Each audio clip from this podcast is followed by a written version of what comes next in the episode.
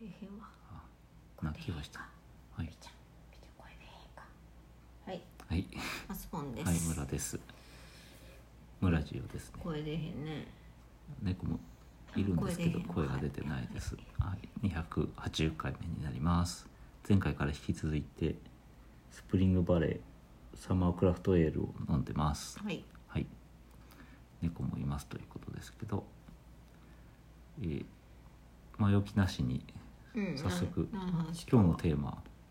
あのまたいい見出しを見つけたので紹介したいと思います、でちょっとそういえばなんかあのカテゴリー私たちのラジオのカテゴリーってなんだろうってふうとんああなんかこうサイエンスとか雑学とか動物とかあそうそうそうで昔はさどうなってんの確実にさそのサイエンスとかさ、うん自然科学みたいなカテゴリーに入れて入れて動物とかが選べたら動物ってしてたんですけど、うん今は全然ねそういうの日常会話をしてるというかというかこう SNS の良さそうなニュースとか言ってるからニュース番組なのではと時事ネタ思ったり硬いお菓子のこととかやあって社も会問題とか社会問題かもしれないまあ硬いお菓子は社会問題ではないねな いねゴシップとかゴシップただラーメン屋のなんか一番ベストなメニューがわからない問題はやっぱ社会問題としてもいいのかまあなんか哲学とかしてたな、ねらうん硬いし硬い関 係ない哲哲学かもしれませんはいなんかこうエッセイみたいな感じなのではないかとふと思って日々の暮らしの中での気づきうんうん随筆そう枕草子そうそうそう読んだことないけどでカテゴリーをそういうエッセイとしてエ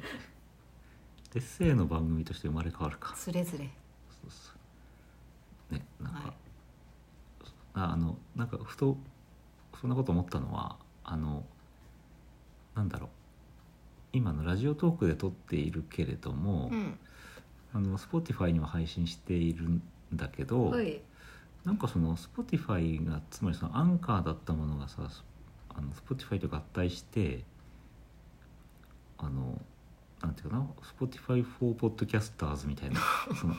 ゆるその管理用のアプリがね、新しくなったんだけうんどおうそうしたらこのムラジオの方のさアカウントとつながらなくなってしまって、うんえっと、つながらないっていうのはその配信はできているんだけど Spotify に。うんだけどあの Spotify のポッドキャスターとして、そのチャンネルをこう管理用のチャンネルを開くことができなくなっちゃって、うん管理できないうん、その垂管れ理流してはいるけどまあ何も管理してないんだけど例えばあの20人聞いてますとかいうのが見られなくなっあちゃったのあなるほどじゃあ誰も聞いてない可能性があるってあそうそうそうほんでなんかあなんかとかとかあと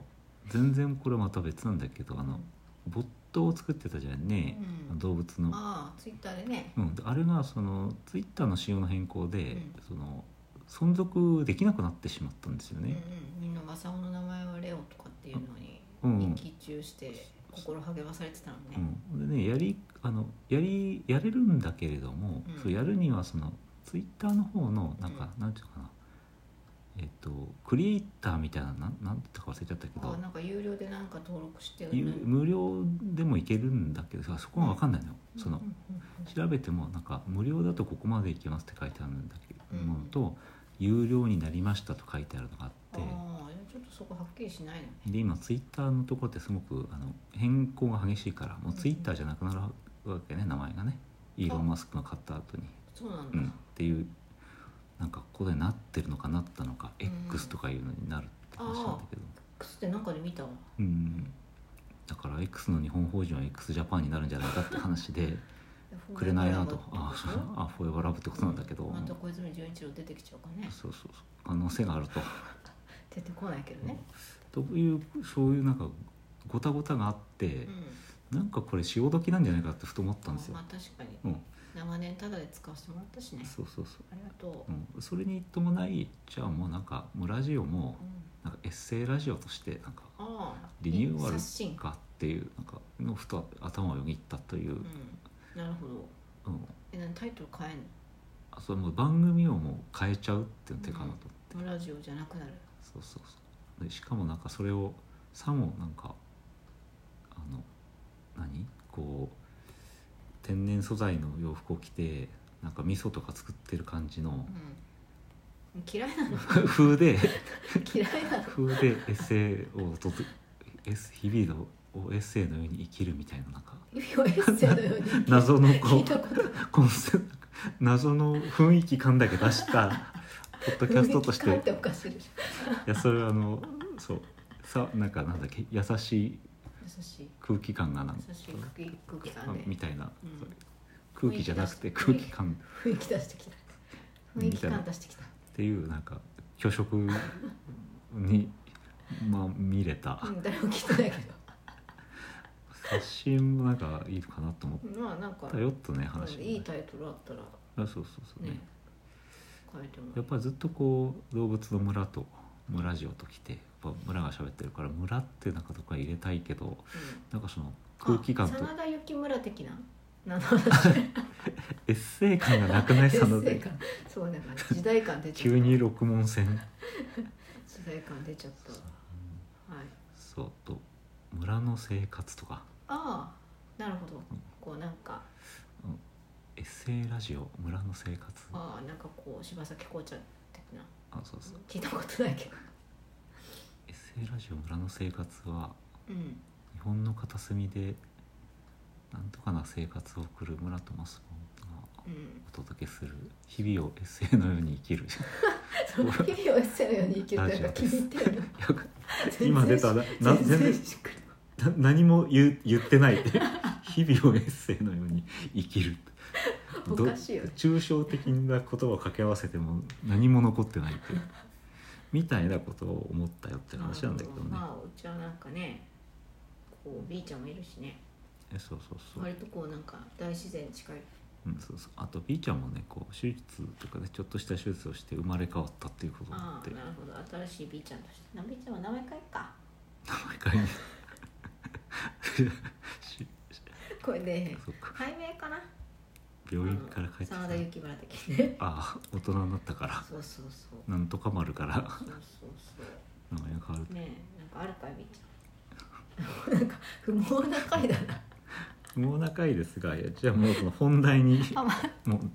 本体あんの本題はあるんですよあのタイトルねいいタイトルの記事があったよということでごしおうそのタイトルをご紹介したいと思います、タイトルを読みますはい「食に全力投球の私に衝撃を与えたうん軽やかにかけうどんを選ぶ彼女全然場面が浮かばない」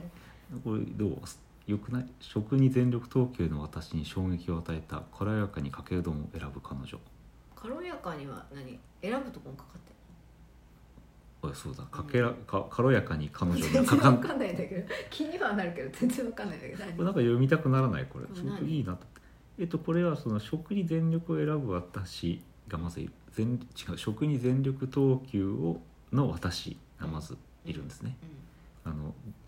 どこかに行けばねあの一番こう満足度の高いものを食べると選ぶとうんでメニューを端から端まで見てうんああまあで村さんのようですねでハンバーガー屋さんに行けばちゃんとサイドメニューのポテトとナゲットを頼むとうんハンバーガーだけとかは違うと、うんラーメン屋に行けば大盛りだったら大盛りにしてうん晩ご飯のお母さんの料理を少なくしてでも外食に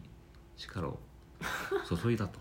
うんでそんな食生活を送っていたからうん大学の食堂で友人が選んだメニューに驚きを隠せなかったあのあだかけうどんってなんかこうシンプルでそう軽や友かだっ人たが話かけうどんと軽やかに選んだとああ何も乗ってないけど大丈夫って話ねそうそうで同じタイミングで私はラーメンに唐揚げが乗 っていてしかも足りないからポテトを頼もうかと思っていたっていうみたいな感じい私は男女やこれね多分ねこのサイトがね「鏡を鏡」っていうサイトなんで女性かなと思うんですよね、まあ、特集「私のロールモデル」うん感じあ女性ですねあのライターさんは多分面白いねそうそうだからなんかそこがあの軽やかかだっこよよねかっったんだていうすごいですでそうそうそういう記事なんだだからそのタイトルがいいな こういうタイトルつけるかじゃあうちもそういうそういうことよそういうこと、んどうよみーえちゃんそれ長いなでもタイトルみーちゃんどうよああ声出たでもこれがねあの後半がまあよくあるなんか後半はそのく臭い話でなんか打足感があるんですけ どなんか嘘くさいんです共感が突なんで然そにここっちょっとパソコンの横だからだけどまあそのなんていうのそのなんであなたかけうどんしか頼まないのって聞くと何、聞きたかったけどうんなんか聞けなかったっうんていう実はお金がなかったのでそういうなんか悲しいオチになったかりもしれないそうそうダイエットしてたのかもしれないしただお腹が空いてなかっただけかもしれないとか今となってはそう思うんだけどもうん、なんか眩しかったんだ、眩しかったと思ううん、だからその話自体はまあそんなこともあろうなと思ってちょっといい話と言ったらあれなんだけどうまあそのエッセイとしていいかなと思う 思うんですけど、うんでその臭いところはまあ最後私がねちょっと5年以上月日が流れた時に私もかけうどんをふと頼んで、んまあ、家族がいるんだけどうんその時にうんあ私は彼女に私も追いついたとうん軽やかだと思ったとそうっていういやねーなるほどね丸亀行って天ぷらをつけないうんありがそなういそうねだからさ丸亀行こうとしてる人その かき揚げ頼んじゃう問題がってうん私の中に あるのが、ねちくわの天ぷらってうまいじゃんそうそうとかさこれをかけうどんにっていうその話の内容はさておきなんか食に全力投球の私に衝撃を与えた「軽やかにかけうどんを選ぶ彼女」っていうタイトルがなんかちょっと良かったなと思ったって、長いね良かったので読んだって話でしたはい、以上ですかはいリンク貼っときます、はいはい、以上え村の生活、うん生活エッセイラジオ でしたエッセイラジなんだっけリンエッセイのように生活だっけ忘れちゃったオ 生活忘れましたりーちゃんなんかあるカラーが邪魔であんま言うことない、はい、時間切れです。